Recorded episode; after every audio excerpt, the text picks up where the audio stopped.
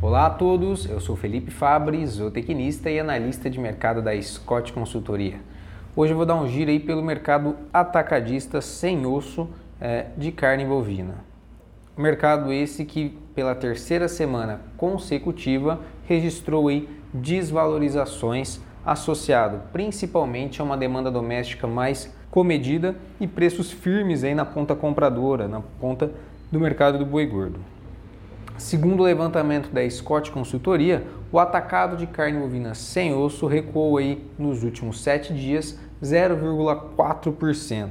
Dentre os cortes aí monitorados pela equipe da Scott Consultoria, o contrafilé e a fraldinha acabaram puxando essas quedas com recuos de 3% e 2%, respectivamente, nesses últimos sete dias.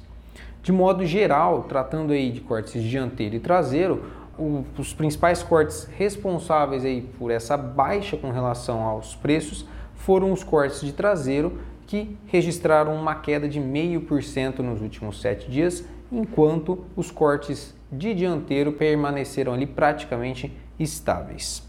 Com o ritmo das exportações aí retomando e o mercado físico do boi gordo ainda com cotações firmes, o mercado atacadista de carne bovina ele se encontra atualmente num momento complicado, principalmente por conta da dificuldade na aquisição da matéria-prima e a venda no produto aí no mercado interno principalmente.